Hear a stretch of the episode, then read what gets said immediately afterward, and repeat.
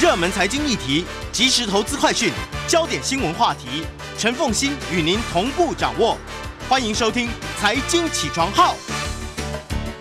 Hello，各位听众，大家早，欢迎大家来到九八新闻台财经起床号节目现场，我是陈凤欣。一周国际焦点，在我们现场的是淡江大学国际事务与战略研究所副教授李大忠，李副教授也通常同时呢，非常欢迎 YouTube 的朋友们一起来收看直播。好，李教授，我们首先就要先从 G7 开始来登场。最近哦，谈俄乌哦，大家已经都不关心，嗯所以我们一定必须要先从其他的国际议题开始来谈起。对，事实上，就连整个欧洲，他们跟我给我看了一下，就是他们的头版已经都没有俄乌战争了。好，我们就先从 G7 开始说起，然后接下来下个礼拜应该就会谈到北约了。嗯，因为那个 G7 这次峰会，当然是它其实是一个重头戏啊。先开完 G7 峰会在德国巴伐利亚啊，之后就是在北约的峰会在西班牙马德里，那是这个月底的重头戏。其实很像上个月底，上个月我们都说是印太月，因为在东京办了跨的美日印澳峰会，又启动所谓的印太经济架构。但是我们看到，不管在谈什么，其实里面的内容很像。好，当然是会谈一些区域的议题，但是里面都会特别提到俄乌战争还是会提。但就像刚才呃所提到的，俄乌战争目前来说会有一些风险，就是所谓的战争疲乏症。嗯，因为已经打了一百二十多天，嗯。啊，这各国的民意是支持，但是已经不像一开始这么的义愤填膺啊，需要去教训、去惩罚所谓的俄罗斯。嗯所以在这一次的峰会啊，呃基政峰会里面，当然还是会谈到制裁的事情，就是我们之前，而且拜登是在开会之前就先透过推特预告。要对俄罗斯进行所谓的黄金制裁，嗯那果然在峰会的第一天就很快就达成共这个共识。哦他们敲锣打鼓说达成了一个重大的一个制裁的一个协定，说禁止呢这一个对这个俄罗斯的黄金。对，全世界的黄金业者呢的评估说这件事情不痛不痒。因为这个俄罗斯的出口应该是占全世界黄金的市场的百分之五左右。这是二零二零年二零二零年资料，二月以来，其实所有的黄金业者已经是主动的禁运对俄罗斯的黄金了。对，而俄罗斯的黄金主要的采购者其实本来就是俄罗斯政府。对，所以这个比较像是一个，就是我再次的宣誓，就是我们除了能源制裁之外，我们进一步想到你的这个重要的出口是所谓的黄金。嗯那这个就是比较明确的，在制裁俄罗斯里面一个新的制造推说，我这个政策是其一的制作。嗯那第二个还是要彰显说 G7 的主要的成员，我们对俄乌战争我们还是很团结的、很凝聚的，因为后面就是我们刚才所讲，因为打了这么多天，其实是名义上是有些注意力没有那么集中，不像一开始，所以这是一个彰显重要团结的一个重要的场合。那我觉得还有一个比较重要的是，里面抛出所谓的这个新的基础建设的计划，这个是比较实质哈，它的名称叫做 PGII，啊，中文就全球基础建设跟投资伙伴关系。那这个里面就是一个很雄心壮志的一个一个一个大的计划，就是说我们要筹资六千亿美金，而且不是官方哦，不是 G7 的官方，大体上是要希望能够民间投资，去对啊这种发展中国家提供资金，啊，能够让他们在投资基础建设还有其他的领域等等等等。但这个哈，其实也有人说，其实这个不是去年在去年的对。G7 伦敦峰会，二零二一年的六月，当时的拜登总统刚上任不到半年，就提出很类似的东西，同样的宣布说，那是计划叫做重建更好的世界。对啊，，Build Back Better World 对，for the B world，Three World 对呃 B 三 B W，Three 三对。对 B 三 W，对。你那时候也讲很类似的东西，对啊，而且说要填补因为疫情的关系，所以全世界尤其是发展中国家，对。基础建设的缺口有对。将近四十兆美金。是啊，那才雄心壮志吧？对，而且是要说啊，除了基建之外啊，气候变迁、卫生、卫生安全、数位科技等等等等，而且当时也是先数落了“一带一路”。二零一三年说什么劳工标准不行，环保标准不行，而且不够透明度，所以拜登在去年几乎是同样的时间点讲了一个这个，那对这次又抛出个新的名称，对。叫做六千亿美金啊，未来五年内对，要筹措所谓的呃全球基础建设跟投资的倡议伙伴关系。就所以那去年的那一个 B 三 W 就没有了吗？应该这个是真正是应该是从这时候开始，而且它是五年很确定说未来五年我们要做所到所。以去年那个抹掉不算。去年那个就去年应该是提出一个 我们的计划，但嗯看起来是从现在开始要说我们要要去做，哦而且是五年的计划，而且是不是主要政府出资，而是要吸引民间企业、多国企业去做投资好。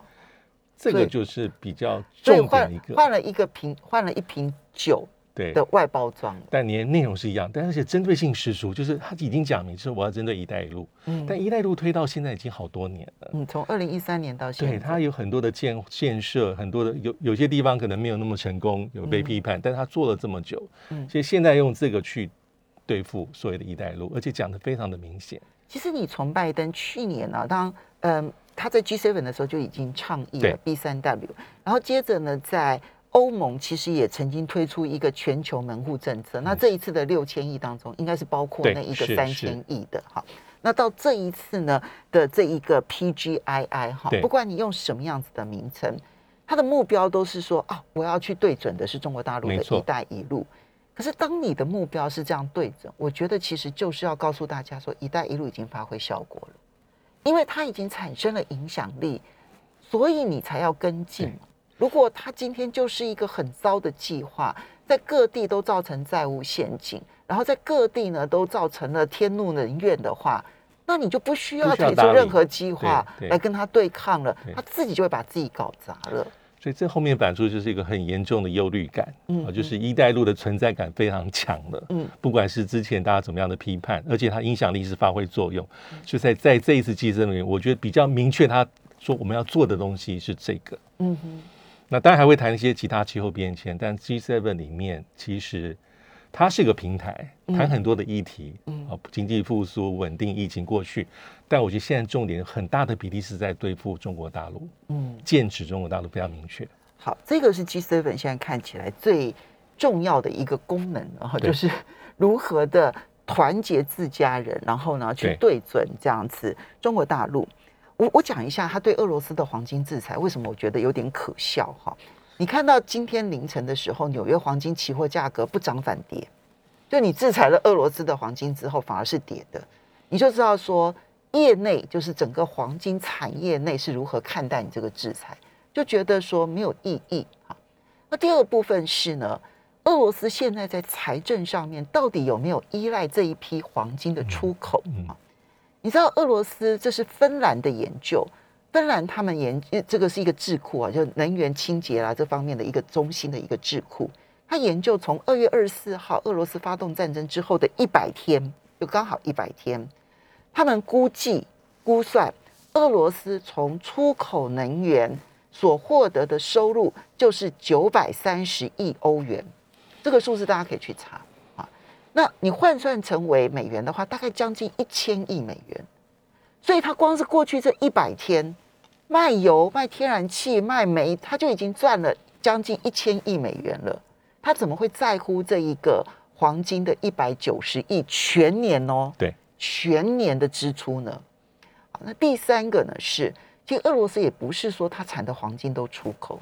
它产的黄金绝大多数都是就三分之二，百分之六十七到百分之七十，就是俄罗斯政府自己买下来，他做他的外汇储备，所以他的黄金黄金储备在全世界央行当中世界 number one，就是因为它自己也产黄金，然后他就自己买下来了，那他就多一批黄金储存下来，你觉得对他来讲很难吗？他为什么会卖给伦敦？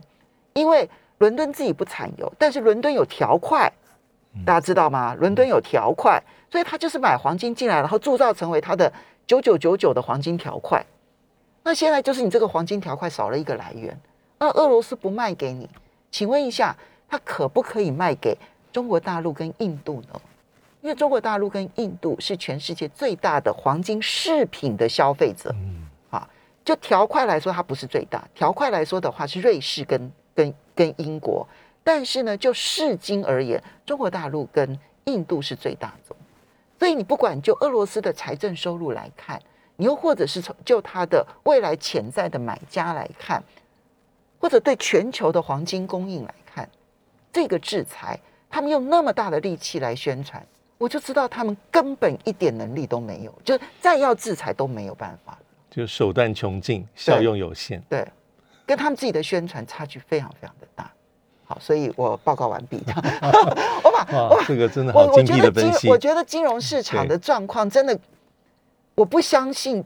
拜登不懂，我也不相信 Boris Johnson 不懂这样子，但他们必须要用来欺骗一般民众。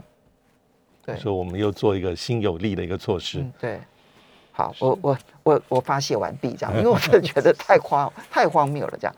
好，基础建设，我们就等待它的结果。那北约峰会，北约峰会就是很重要，当然讨论几个重要议题，我觉得第一个比较明确，还是加强北约东线的部署，这是比较明确的啊，因为特别特别提到说，包括像是波罗的海三国，呃，之前北约的部署已经有增强，但是是以战斗群的这个规模，但是一千多人。啊，未来很快能够让它扩大到这个旅啊，旅的编制在三千到五千，嗯然后要把各个北约会员国的目前所谓的这种高度准备的待命的兵力，从现有的四万人要扩张到三十万人，这些大概是会做做得到。啊，这很明明确，就是加强北约东线的一个部署。嗯那还有一个很重要的就是北约的一个这个所谓的战略新文件。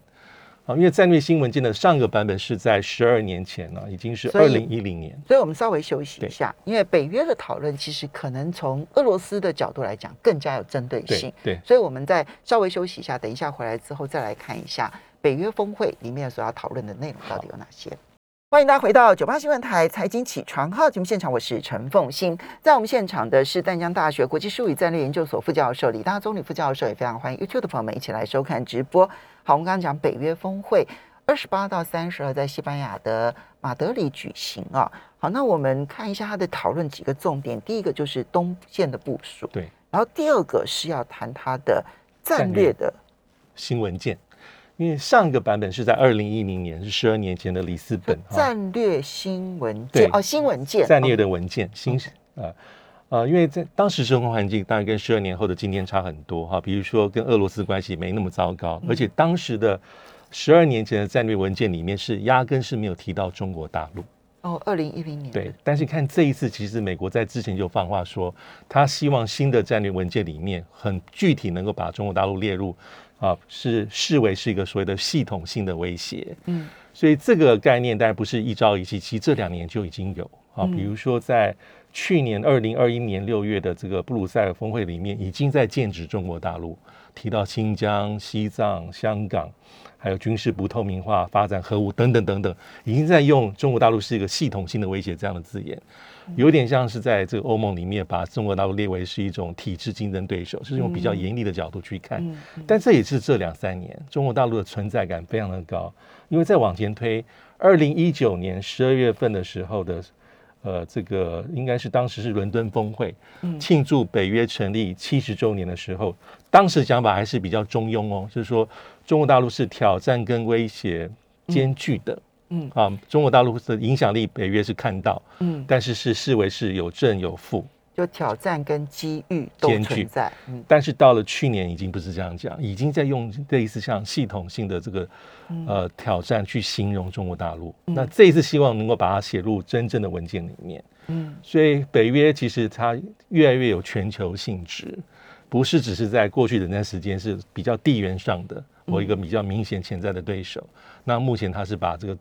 视角放在中国大陆，包括在内，但后面美国角色很重要，这个全球性质其实就是为了要去针对中国了很。明确。对，对那这次还有一个比较有趣的地方，是我们看到日本跟韩国的领导人也也参加啊，嗯当然还包括了像是纽西兰，包括像是澳洲。嗯，但对日韩来说，应该都是第一次日韩的领导者受邀参加北约的峰会，这非常特别，因为目前这两位这两个政府都是比较亲美，嗯，政策比较保守。嗯那安田文雄是在，因为他是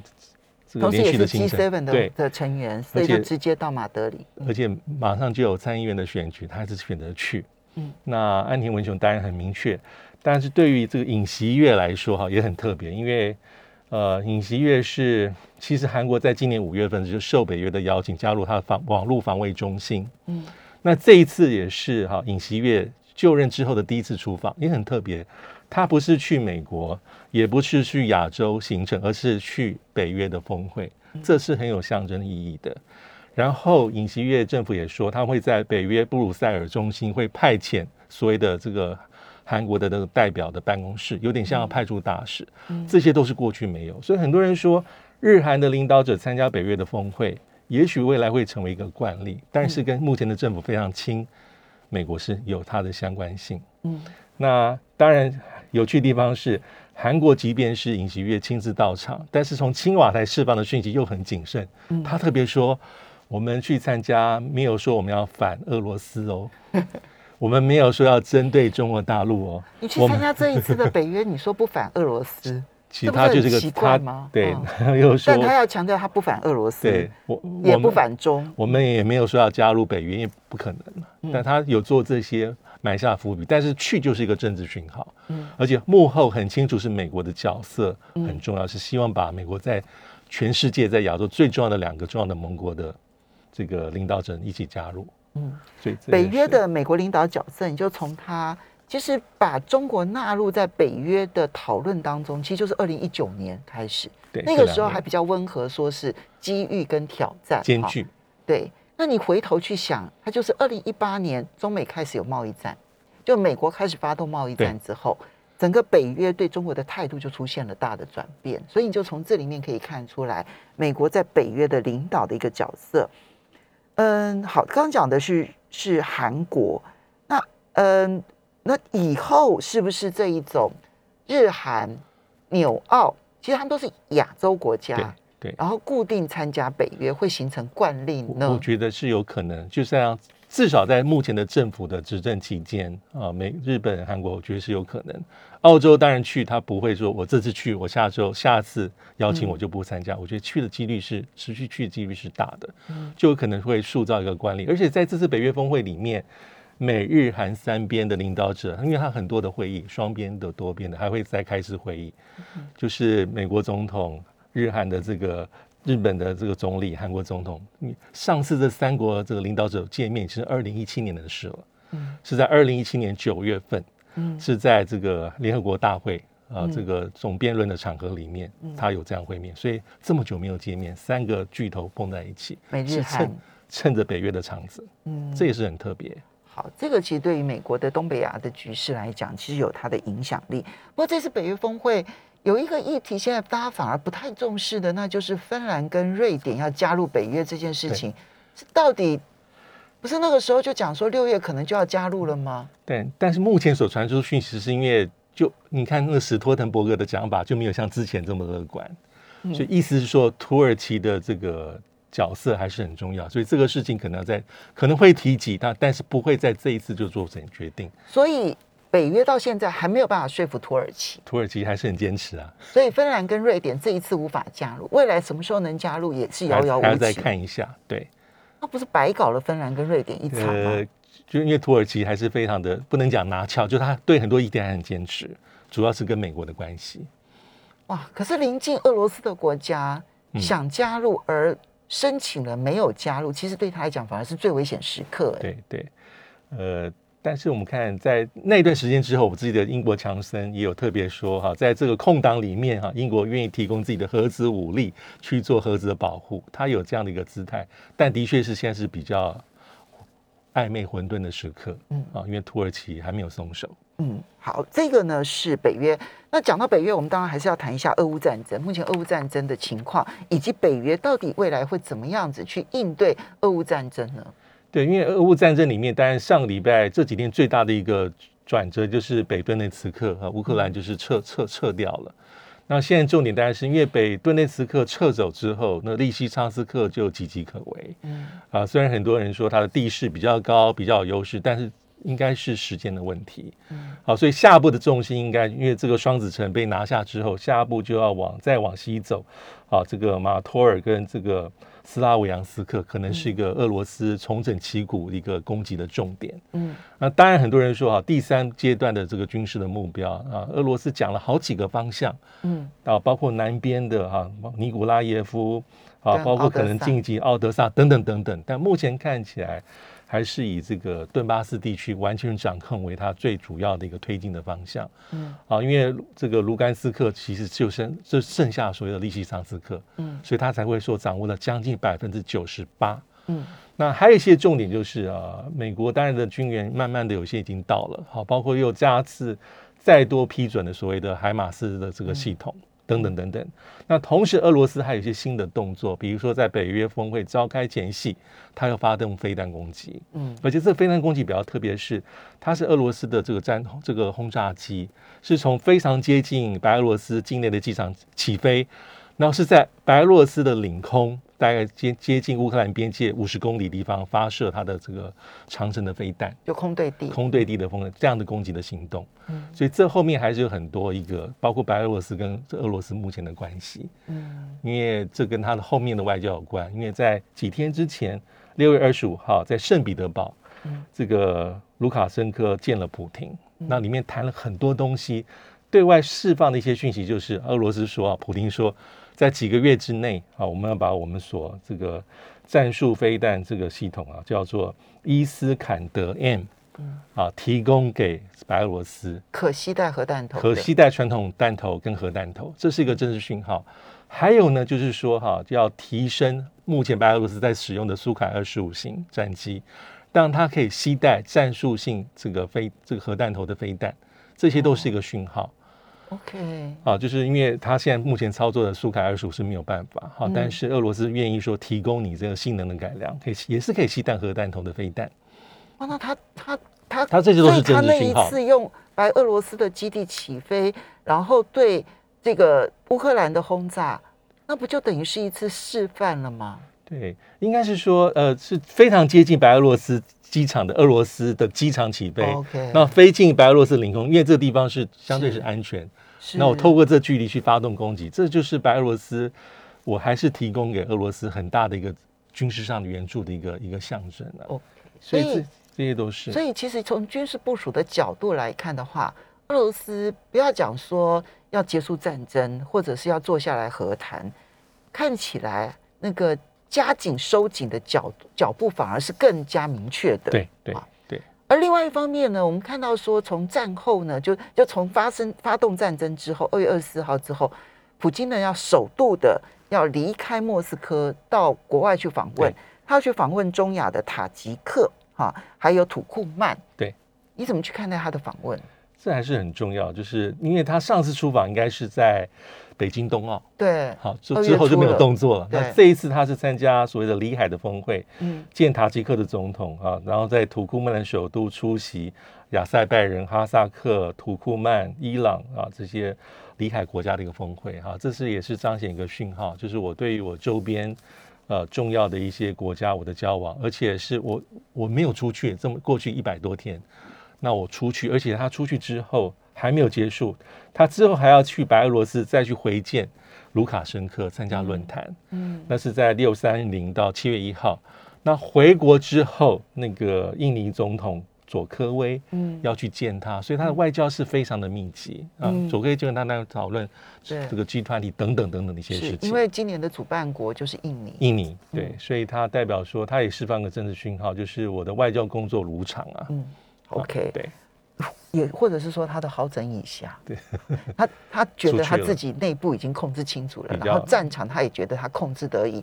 控制得了，所以呢他才敢出国哦。我觉得这也是一个讯号。我们稍微休息一下，马上回来节目现场。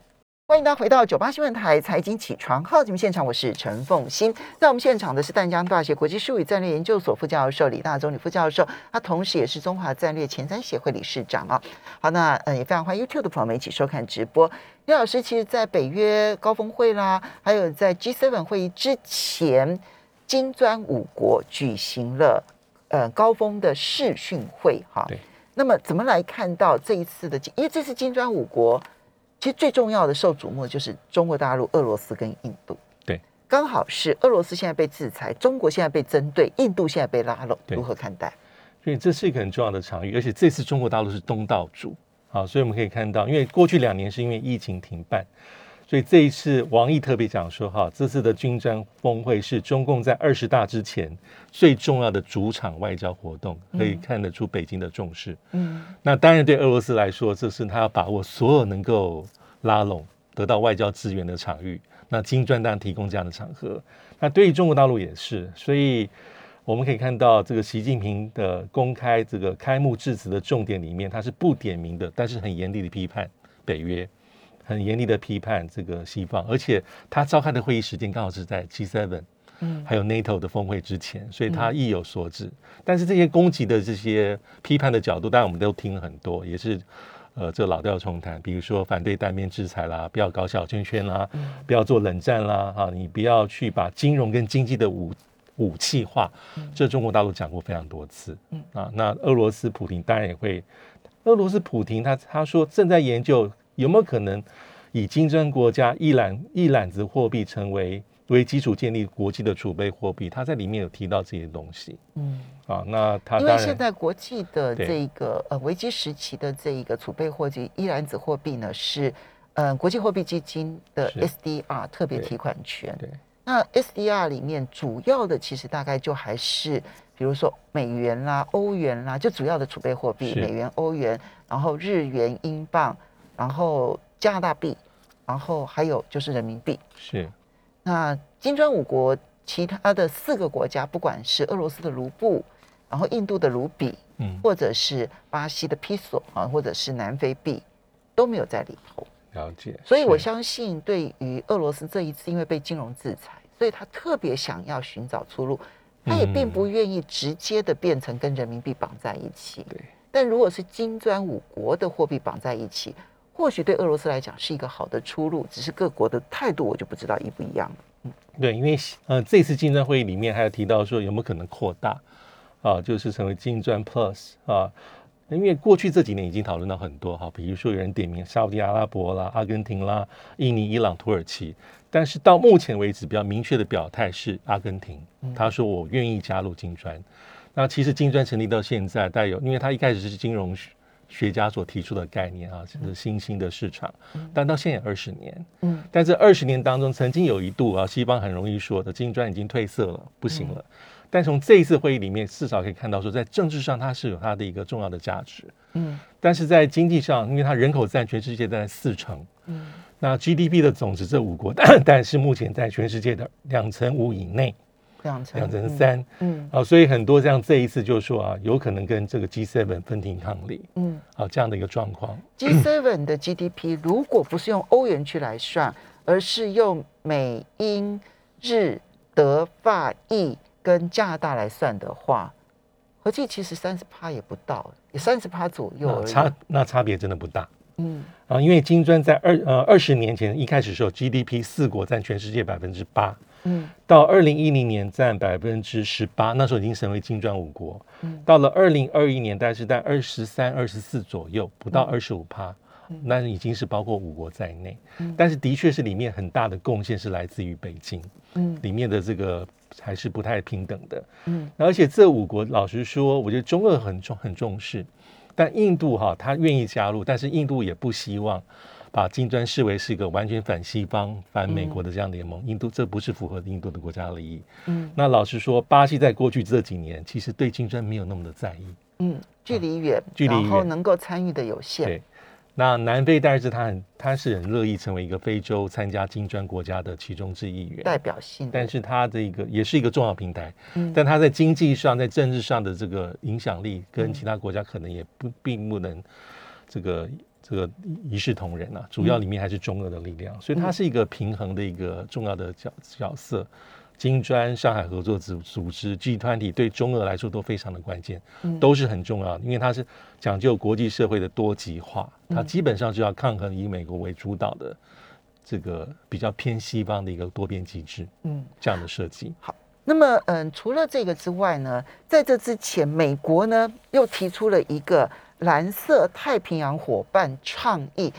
其实你会发现说，最近美国提出来的倡议啦，提出来的联盟啦，然后这个小圈圈啦，真的是多到不胜枚举，不容易记得这样子。尤其简称，对对对对，然后背都非常的困难。然后最重要的是呢，他可能今天提出来了，然后明年就丢弃。比如说 B 三 W，对不对？哈，现在已经不再谈 B 三 W 了哈，现在谈的叫做蓝色对，叫做全球全球基础什么建设全球基础建设对与投资伙伴关系 PGII，它能维持多久，我们也不知道。好，